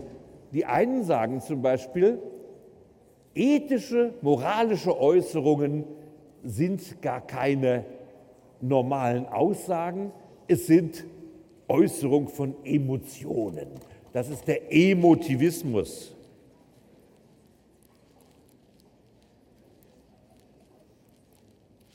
Der Emotivismus spricht moralischen Aussagen den kognitiven Charakter ab und sagt, das ist grundsätzlich keine Frage der Kognition, also keine Frage der Erkenntnis, das ist Ausdruck einer Emotion. So ähnlich stellen Sie sich mal vor, äh, Sie machen mir einen Kühlschrank auf und haben lange nicht mehr am Heringssalat gearbeitet, nachdem Sie letztes Mal mit dem Messer vom Oberster im Heringssalat rumgerührt hatten und jetzt, als Sie den Deckel aufmachen, kommt Ihnen ein riesiger grünlicher Schimmelpilz entgegen. Was werden Sie da normalerweise sagen? Ich weiß nicht, was Sie sagen. Ich würde sagen, I, würde ich sagen. I. Und so ist auch eine moralische Aussage. Wenn man sagt, du sollst nicht töten, das ist so ähnlich, als wenn Sie jemanden da in seinem Blute liegen sehen, daneben steht einer, vielleicht in so einem Hollywood-Film, Bruce Willis steht dagegen und hebt seine Pistole oder was er gerade hatte oder seinen Baseballschläger hoch und dann sage ich, i, ja, Emotivismus, ich finde das eklig, unappetitlich, aber es ist keine kognitive Aussage. Und so ist der Emotivismus eine der Spielarten der non-kognitivistischen Ethik, also aller derjenigen metaethischen Theorien, die ethische Aussagen für keine Erkenntnis, sondern für Gefühlsausdrücke, also der Non-Kognitivismus.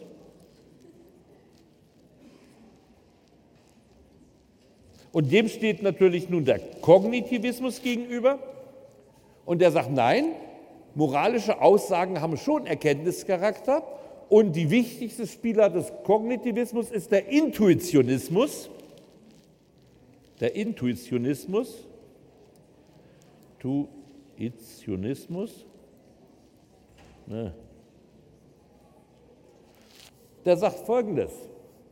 Ich lasse mich von moralischen Intuitionen leiten und diese moralischen Intuitionen sind eigentlich genauso sicher wie die Beobachtungsintuition im Experiment der Naturwissenschaftler.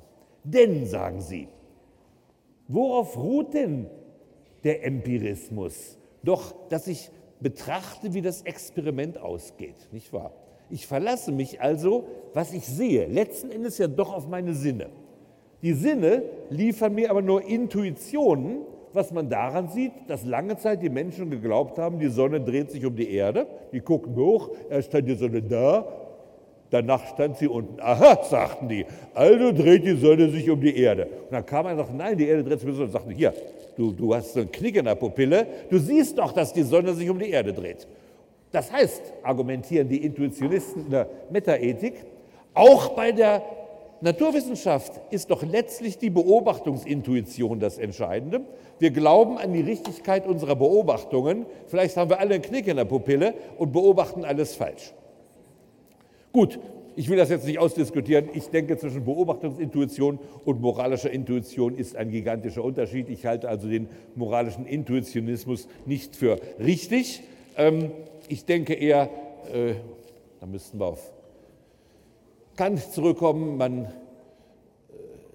muss irgendwelche Axiome haben, an die man dann die Moral anknüpft. Das will ich jetzt nicht vertiefen das ist sozusagen, die Metaethik ist ja der Hintergrund der Rechtstheorie für ein Gebiet, wo wir gar nichts Festes haben. Wir haben im Recht die gesetzten Normen, wir haben den, zunächst die Verfassung, den Gesetzgeber, seine Gesetze, die Interpretamente des Bundesgerichtshofes und damit haben wir doch schon Fixpunkte, die freilich in ihrer Bedeutung immer noch vielfältiger Interpretation Raum geben und wir müssen auch zugeben, im letzten wird dann der Bundesgerichtshof zu einer Dezision greifen, wenn er bestimmte Fragen entscheidet, die man so oder anders entscheiden kann. Aber es gibt viele Bereiche, wo man eindeutig falsche Argumente und falsche Schlüsse dingfest machen kann. Und das muss für eine Geisteswissenschaft genügen. Also Panik abgeblasen. Sie studieren Rechtswissenschaft. Das ist zwar ein bisschen schwammiger, als wenn Sie Mechanik oder Optik studieren, aber wir dürfen dieser Disziplin durchaus den Wissenschafts sozusagen Lorbeer umhängen oder umkränzen. Wir wissen dabei, das hat genügt nicht im empiristischen Sinnkriterium, wir können nicht die Stringenz einer Naturwissenschaft erwarten, aber wir können jedenfalls die Kritikhöhe im Sinne des kritischen Rationalismus erwarten. Und damit ist es nicht nur ein Meinen, nicht nur ein Fühlen, es ist auch nicht nur ein Topoi-Spiel, so wenn jeder mal einen Trumpf ausspielt und jeder hat seine Topoi parat. Nein, wir können ja auch vertretbare und unvertretbare Topoi sehr häufig voneinander unterscheiden. Und damit muss das für eine Geisteswissenschaft ausreichen. Und wenn Sie das jetzt mal wieder mit der Theologie und der Philologie vergleichen, dann besteht kein Zweifel daran, dass die Rechtswissenschaft eine weitaus sozusagen kontrollreichere Wissenschaft ist. Gut, damit haben wir zweitens fertig, drittens war schon und jetzt kommen wir römisch viertens zum Problem der Willensfreiheit. Ich habe immer noch ein paar Studienbögen, wer möchte noch haben, wer hat noch Bedarf von den heutigen Studienbögen? Hm, wahrscheinlich sind alle die, die keinen abbekommen haben, jetzt nach Hause gegangen, verfluchen mich und die Vorlesung. Und dabei wussten sie gar nicht, dass es noch ein paar gibt. Wer braucht noch? Also nicht, dass sie nur Malpapier brauchen oder so. Sie müssen dann schon ehrlichen Bedarf anmelden. Sonst bin ich enttäuscht. Also, die Willensfreiheit ist neuerdings wieder ein ganz heißes Eisen geworden. Und zwar seitdem sich die Hirnphysiologie äh, aufgrund ja auch unglaublicher moderner Erkenntnisse mit dem Thema intensivst beschäftigt und die Hirnphysiologie oder jedenfalls sagen wir bedeutende Forscher in der Hirnphysiologie sagen, wir können doch endlich auch die menschlichen Handlungen in einem Kausalschema erklären. Und zwar indem wir es zurückführen auf chemische und elektrische Prozesse im Gehirn. Und damit versuchen sie in einer im Grunde seit 2500 Jahren umstrittenen philosophischen Basisfrage einen neuen Trumpf für dasjenige Lager zu finden, das man Determinismus nennt. Den Ausdruck kennen Sie alle. Determinismus heißt, die menschlichen Handlungen sind vorher bestimmt, sie sind vorherbestimmt Sie können alle kausal erklärt werden, und zwar lückenlos kausal erklärt werden, während der Indeterminismus sagt, nein, die sind unbestimmt, denn der Mensch hat einen freien Willen.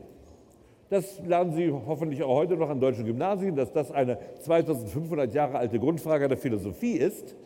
Warum ich die im Recht nun behandeln muss, und zwar im Grundlagenkapitel, also an so prominenter Stelle, das ergibt sich aus folgender Überlegung. Recht besteht aus Sollensnormen, hatten wir gesagt, der präskriptive Charakter des Rechts. Es sind nicht Muss-Sätze, sondern Sollenssätze. So, damit ist aber vorausgesetzt, dass der andere, also der Adressat jetzt, der Normadressat, soll ja zu einer vernünftigen Handlung aufgrund dieses rechtlichen Sollensatzes bewegt werden. Also die Idee des Rechts ist folgende, steht zum Beispiel im Gesetz, du sollst nicht töten. Ich habe mich mal wieder furchtbar über meinen Chef geärgert. Eigentlich müsste ich ihm jetzt den Hals abschneiden. Da fällt mir ein Mensch, nee, du sollst ja nicht töten, also lasse ich es lieber. Also das Recht besteht aus Sollensätzen und das setzt im Grunde die Willensfreiheit voraus. Ja, überhaupt, wie Immanuel Kant eben auch in seiner Grundlegung zur Metaphysik der Sitten sehr ausführlich dargelegt hat. Ähm, jede Moral setzt eigentlich Willensfreiheit voraus. Denn wenn es keine Freiheit zum Handeln gäbe, so oder anders zu handeln, sind moralische Urteile unsinnig. Also zum Beispiel das Fallgesetz. Hier habe ich einen Filzschreiber, ich lasse ihn los, er fällt runter. Jetzt sage ich, du verfluchter, verdorbener Filzstift, wieso fällst du runter? Das war so widerlich von dir, du bist ein unmoralischer Filzstift. Sagt der Filzstift, wieso? Ich musste ja fallen, wegen der Fallgesetze, ich konnte gar nicht anders. Ach so, sage ich, na dann hast du keine Schuld, in der Tat. Also, Dinge, die nach Kausalgesetzen ablaufen, können nicht moralisch bewertet werden. Wer das macht, ist also in einer frühen primitiven Phase menschlicher Weltbetrachtung noch gefangen. Die Moral setzt der Struktur ihrer Argumente, ihrer Präskriptivität gemäß voraus, dass ich eigentlich Freiheit unterstelle. Und deshalb, so wie also das Freiheitsproblem für die Moral fundamental ist, denn wenn ich zum Ergebnis gebe, der Mensch ist nicht frei, müsste ich eigentlich sagen, damit stellen wir weitere moralphilosophische Bemühungen ein, denn wir reden ja in unsinnigster Weise. Und im Recht gilt das jetzt wieder erst recht, ähm, wenn sowieso alles nach dem Reizreaktionsschema äh, kausal determiniert ist, kann ich doch schon keinen Schuldvorwurf erheben. Nicht? Ich kann doch niemand sagen, du hättest anders handeln müssen, hast es aber nicht anders handeln sollen, hast es aber nicht getan, also hast du Schuld auf dich geladen. Sagt er, wie denn das? Und wir machen vielleicht einen ganz einfachen Fall, wo die Freiheit ausgeschlossen ist. Nehmen wir mal an, ähm, ein Zyklon kommt, wird ja bald der Fall sein, hin und wieder die Orkane kennen Sie schon. Jetzt kommen die Zyklone regelmäßig nach Deutschland. Und ähm, Plötzlich werden sie von einem Zyklon gepackt, durch die Luft gewirbelt und sie waren gerade aufs Oktoberfest gegangen, hatten diese netten Trachtenschuhe an, die sogar genagelt waren. Und mit einem genagelten Trachtenschuh treten sie jetzt einem ein Auge aus und man klagt sie natürlich an wegen Körperverletzung und sagen sie, wieso? Der Zyklon hatte mich gepackt, ich konnte gar nicht anders, ich bin dafür nicht verantwortlich. In der Tat ist es sinnlos, über Schuld zu, streiten, wenn man hierüber also keine über Freiheit nicht die Verantwortung zuschreiben kann. Ist übrigens der analoge Fall mit der Volltrockenheit. Was könnte ich eventuell meinem Nagelschuhträger vorwerfen? Wo könnte seine vorwurfbare Handlung liegen? Dass er einen Nagelschuh angezogen hat, nicht wahr? Vielleicht, wenn die Zyklone erst nach Deutschland kommen, werden wir alle nur noch in Watteschuhen herumlaufen. Auch Pumps zum Beispiel mit hohen Hacken werden dann nicht mehr getragen werden dürfen. Aber das Natur, naturmäßig ablaufende Geschehen selbst kann nicht zum Vorwurf gemacht werden. Das berühmteste historische Beispiel kennen Sie, ich glaube, wir hatten es auch schon mal angesprochen. Ich war Xerxes, der Großkönig von Persien, lässt die Wellen des Hellespont auspeitschen, weil sie so ungebärdig sind und seine Flotte nicht nach Griechenland übersetzen lassen. Also es ist unsinnig, Naturphänomene mit strafrechtlichen Sanktionen belegen zu wollen. Also wir müssen eigentlich Willensfreiheit voraussetzen, um moralisch und um rechtlich argumentieren zu können. Alles andere ist eigentlich unsinnig. Jetzt kann der Determinist noch sagen, genau, wir leben eben in einer völlig verrückten Welt. Wir haben uns alles nur eingebildet, nicht wahr? Es ist eigentlich nur ein großer Schlaf, nicht wahr? Also es ist to die, to sleep, sagt Hamlet, nicht wahr? Das Leben ist nur ein großer Traum, ein großer Schlaf, aus dem man eben nicht erwacht. Und, sagen jetzt die Anhänger des Determinismus, sagten sie immer schon, alles in der Natur ist bestimmt. Wieso soll denn plötzlich der Mensch aus diesem Schlupf, aus diesem Netz von, Kausalitäts, äh, von kausalitätsgeprägten Prozessen ausgebrochen sein? Nun konnte man ungefähr bis äh, Mitte des 19. Jahrhunderts sagen, naja, weil er eben Gottes Schöpfung ist. Er ist eben aus diesem Netz herausgekommen durch die Schöpfung, weil ihm der göttliche Odem eingeblasen wurde. Ja, seit dem Darwinismus fällt uns das schwer. Der Mensch hat sich bekanntlich, davon gehen wir jetzt alle aus, aus dem Australopithecus entwickelt. So, der Australopithecus, wie der Name Pithecus sagt, war ein Affe. Einem Affen schreiben wir keine Willensfreiheit zu. Wie ist also der Willensfreiheit? Wann ist, war schon der Homo habilis vielleicht willensfrei oder war erst der Homo erectus willensfrei? Also irgendwie kommen wir in Probleme hinein, wie denn plötzlich die Willensfreiheit in die Gattung Homo hineingefahren sein soll. Und zunächst seien die Deterministen alle Trümpfe in der Hand zu haben und das hat in der Psychologie auch über Jahrhunderte sogar immer zur herrschenden Meinung geführt, die sagten, was der Mensch tut, hängt von der Stärke seiner Motive ab. Wenn er in bestimmter Weise handelt, dann bedeutet es eben, dass die stärkeren Motive ihn zu diesem Handeln gebracht haben. Also das Handeln des Menschen ist eine Funktion seiner Motiv, seiner verschiedenen Motive und ihrer Stärke. Und jetzt kommt eben der Hirnphysio, die Hirnphysiologie und sagt genau, wir können nämlich feststellen, wie das abläuft. Der menschliche Wille bildet sich teils chemisch, teils elektrisch durch hirnphysiologische Prozesse. Und jetzt kam das berühmte Labetsche Experiment, das zunächst den Indeterminismus in größte Schwierigkeiten gebracht hat. Das Experiment sieht folgendermaßen aus. Jemand soll eine bestimmte Entscheidung treffen am Experimentiertisch und er soll, er soll den Knopf drücken in dem Moment, wo er sich entschieden hat. Also man kann es ja beliebig fortführen, was weiß ich. Sie sollen sagen, wann haben Sie sich entschieden? Heute Abend. Also Sie gehen in ein Lokal und überlegen sich, soll ich heute eine Pizza bestellen oder soll ich einen Schweinsbraten bestellen? Und dann sagt man, in dem Moment, wo Sie sich endgültig entschieden haben, Pizza oder Schweinsbraten, drücken Sie den Knopf. So, und jetzt konnte Leibert messen, dass die Hirnregionen, in denen die entscheidenden Synapsen sitzen, einen Bruchteil, einen Mini-Bruchteil der Sekunde schon feuerten, bevor man auf den Knopf drückte.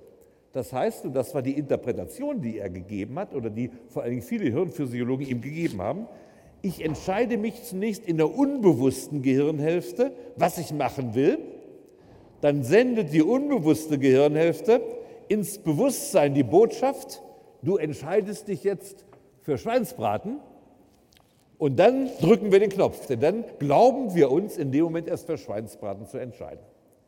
Das ist viel diskutiert worden, dieses Experiment. Ähm, es ist nicht von Papa, das muss ich auch sagen. Es gibt natürlich viele Versuche der Indeterministen, dem Experiment diese äh, Konsequenz abzuschneiden. Ich will, bevor ich darauf zurückkomme, jetzt erstmal versuchen, auch noch abschließend für heute die indeterministische Position aufzubauen.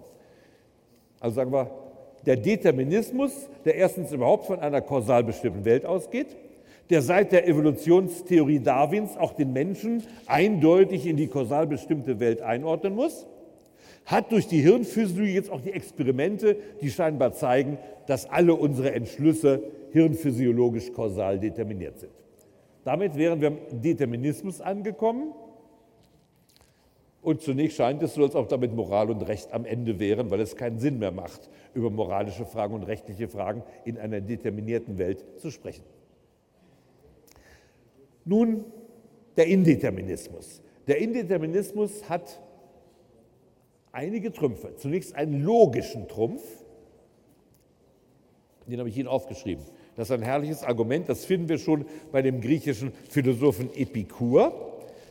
Ich habe es etwas abgewandelt, hier das Argument, in eine juristische Witzform gebracht. Epikur sagt, der Determinismus kann logisch gar nicht durchgehalten werden.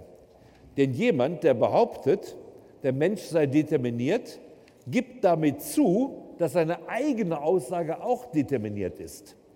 Damit gibt er aber den Wahrheitsanspruch auf, denn wenn seine Aussage ein Determinationsprodukt ist, hat das ja mit Wahrheit nichts zu tun. Also, sagt Epikur, führt der Determinismus in ein logisches Paradoxon hinein, man kann ihn gar nicht durchhalten. Ich habe das alte Argument von Epikur in eine Pointe, richterliche Pointe, umgewandelt, die ich Ihnen aufgeschrieben habe. Da hat gesagt, Herr Vorsitzender, Sie dürfen mich nicht verurteilen, ich bin schuldlos. Wieso denn das, sagt der Vorsitzende. Sie wissen doch, der Mensch ist determiniert. Beweisen Sie mir das Gegenteil, also dürfen Sie mich nicht verurteilen. Der Richter denkt mir mit nach und sagt, stimmt, Sie haben recht. Dann bin ich auch determiniert. Und ich bin determiniert, Sie heute zu verurteilen. Das heißt, das ist das an sich das Argument Epikurs. Man kann den Determinismus nicht rein durchhalten als Argument. Bitte schön. Aber ob die Aussage wahr oder falsch ist, ist doch unabhängig davon, ob ich sie für wahr oder falsch halte. Also eine unabhängige, höhere, nicht äh, determinierte Instanz könnte doch immer noch urteilen darüber, ob das Determinieren richtig ist oder nicht. Ja, ja, aber ich könnte eben, meint Epikur, nicht selbst den Wahrheitsanspruch erheben. Das ist richtig. Und den, aber das, was Sie ungefähr sagen, sagen die, die Gegenspieler natürlich auch und sagen, das hat doch nichts mit Wahrheit zu tun, es kann ja trotzdem wahr sein. Aber an sich, das wäre so ähnlich, als wenn ich sagen würde, äh, also anstatt ich eine Aussage ähm, erhebe, kotze ich meinem Kontrahenten auf den Tisch und sage, mir war, mir war gerade so übel. Das ist doch wahr. Sag ich, das ist nicht wahr, sagt er dann. Das ist determiniert. Du kannst also mit Äußerungen, deren determinierten Charakter du einräumst, keine Wahrheit behaupten, womit, womit, also das steckt wahrscheinlich damit drin, dass man sagt, Wahrheitsanspruch setzt Freiheit voraus. In einer Welt, die nicht frei gedacht werden kann, kann man auch nicht sinnvoll über Wahrheit sprechen. Das wäre sozusagen noch tiefer als das Argument, dass Moral und Recht Freiheit voraussetzen, wäre die Aussage, dass philosophische Aussagen auch Freiheit voraussetzen. Ähm, zu dem Argument gehört ein zweites der Indeterministen, was aber auch nicht hundertprozentig trifft. Man sagt nämlich, die Logik kann doch, das ist nämlich der Beweis, die Logik ist doch frei von Kausalität. Logik, unsere Logik ist etwas sozusagen außerhalb der Determinierung. Die, die Gegenseite, das Gegenargument wäre, wir bauen ja heute schon Maschinen, die logisch denken können. Wir bauen doch künstliche Intelligenz, die logisch denken kann. Offenbar könnte die Logik in der Evolution beim Homo sapiens entstanden sein. Die Logik wäre dann ein Evolutionsprodukt des Homo sapiens und dann womöglich determiniert wie die Evolution. Gut. Ähm, Ein paar kurze Erläuterungen zum Punkt B. Da habe ich Ihnen verschiedene Formen des harten Determinismus hingeschrieben. Nach Nietzsche ist der Mensch niemals frei. Die größte Lüge, er meint, die Theologen hätten sie erfunden, sei also die Indeterminiertheit, die Freiheit, obwohl wir wissen, dass ja auch innerhalb der Theologie ein ständiger Streit zwischen Determinismus und Indeterminismus geführt wurde, ähm, äh, und zwar sogar innerhalb etwa äh, verschiedener äh, Konfessionen. Also der harte Determinismus, jetzt nicht so wie Nietzsche, so mehr philosophisch emphatisch formuliert, sondern naturwissenschaftlich formuliert, lautet, wir können alle menschlichen Handlungen naturwissenschaftlich nach dem Kausalgesetz erklären. Es ist im Moment noch ein bisschen schwierig bei Menschen, weil Menschen so komplizierte Gehirne haben, aber mit dem Fortschreiten der Hirnphysiologie werden wir irgendwann ähm, die, das Verhalten kausal erklären können. Das sagt der harte Determinismus. Als ontologischen Determinismus habe ich Ihnen hier Kants Zwei-Welten-Lehre aufgeführt, ähm, eine der ganz großen Ideen der Philosophiegeschichte. Da Kant sagt, Kant sagt, der Mensch lebt in zwei Welten. Er ist einerseits Noumenon, als Noumenon ist er in der Welt äh, der Freiheit angesiedelt. Er ist aber auch Phänomenon, nämlich er gehört zur Welt der Erscheinungen. Man hat das später genannt, aber das ist kein Ausdruck von Kant. Es gibt sowohl den Menschen als empirisches Subjekt und den Menschen als transzendentales Subjekt. Als empirisches Subjekt ist der Mensch der Welt der Kausalität unterworfen, als transzendentales Subjekt lebt er in der Welt der Freiheit. Kant sagt, diese beiden menschlichen Existenzen müssen wir uns notwendig vorstellen, wie die miteinander zu vereinbaren sind. Das übersteigt jeden Menschenwitz. Es ist uns unmittelbar gegeben, aber wir können es überhaupt nicht erklären, wieso. Also diese Freiheit, die Kant postuliert für den Nomenon, für den Menschen als Nomenon, ist nicht erklärbar. Wir sind notwendig dazu gezwungen, wir können es aber nicht erklären, sodass man diese Zwei-Welten-Lehre auch unter Umständen natürlich verschieden deuten kann, zum Beispiel eben nicht als eine Aussage über die Welt, sondern als a priorische Annahmen, die wir haben, die aber so ähnlich wie wir ja das Ding an sich nicht erkennen können, können wir eben die Welt letztlich auch nicht erkennen. Wir sind gefangen in unseren eigenen Erkenntniskategorien. Damit ist es allerdings keine Aussage über das Ding an sich. Also wie die Welt wirklich ist, lässt Kant danach sogar eigentlich streng genommen absolut offen. Das Ding an sich können wir nicht erkennen. Das gilt eben auch für die Moral. Wir haben das moralische Gesetz, das wir notwendig spüren als Noumenon. Aber wieso wir Phänomenon und Noumenon sind, können wir nicht erkennen. Ja, dann gibt es Kompromisslösungen. Eine Lösung sagt zum Beispiel, und die behauptet, dass die These von Willensfreiheit und Determinismus vereinbar sei. Die sagt, es kommt gar nicht auf die Willensfreiheit an, es kommt auf die Handlungsfreiheit an. Relevant für den Menschen ist nur die Handlungsfreiheit im Sinne der Freiheit von äußeren Zwängen. Denn diese Freiheit reicht aus. Ich denke, mindestens im Strafrecht genügt das nicht, diese Freiheit. Und schließlich noch eine interessante Position, die schon der Philosoph Wittgenstein entwickelt hat. Er hat gesagt, äh, die Willensfreiheit besteht darin, dass wir unsere künftigen Handlungen nicht selbst voraussagen können. Denn wenn wir eine Voraussage treffen, verändern wir sozusagen das äh, Prognoseschema, von dem wir ausgegangen sind. Also überlegen Sie sich, soll ich heute Abend äh, Pizza oder Schweinsbraten essen? Und dann prognostizieren Sie, ich werde heute Abend Schweinsbraten essen. Jetzt ist eine neue Situation entstanden. Sie wissen, wenn Sie abends in der Kneipe sitzen, Sie haben heute Nachmittag gesagt, ich will Schweinsbraten essen. Wenn Sie jetzt ein Mensch sind, der gerne mit sich selbst im Reinen ist, werden Sie Schweinsbraten essen, um zu zeigen, dass Sie richtig prognostiziert haben. Wenn Sie sich selber hassen, muss man ja nicht immer, aber manchmal gibt es ja Tage, wo man sich hassen könnte, werden Sie sagen, haha, jetzt esse ich Pizza, da sieht man, was für ein Vollidiot ich bin. Das heißt, wie auch immer, durch, dadurch, dass Sie die Prognose gestellt haben, haben Sie schon verhindert zu wissen, wie Sie handeln. Also man, Sie können nicht wissen, wie Sie handeln, weil jede Prognosestellung dieses Wissen wieder verändert. Gut. Ähm, und dann gibt es natürlich einen Agnostizismus, dem viele Menschen anhängen, die sagen, das ist eine auf ewig unentscheidbare Frage, so ähnlich wie der Sinn der Welt, der Sinn des Lebens und viele andere Dinge, die Frage eines Jenseits, die kann man vielleicht naja, will ich mich nicht darüber verbreiten. Jedenfalls sagt der Agnostizismus, ähm, das ist eine auf ewig unentscheidbare Frage. Sie kann nicht entschieden werden. So, jetzt breche ich notgedrungen ab. Sie packen auch schon, überlegen, ob Sie Schweinebraten oder Pizza essen sollen. Und wir versuchen nächste Woche vielleicht doch noch ein paar kleine Schritte weiterzukommen. Ich glaube nämlich, um jetzt den Bischof aus Götz von Berlichingen, von wem war Götz von Berlichingen? Goethe, sehr schön, ausgezeichnet. Der Bischof sagt, es ist noch Auskunft. Er spielt gerade Schach und ist noch nicht matt. Und so werde ich nächste Woche versuchen, Ihnen auch noch ein Stückchen weiter Auskunft zu geben. Das wäre es. Guten Appetit auf Schweinsbraten oder Pizza.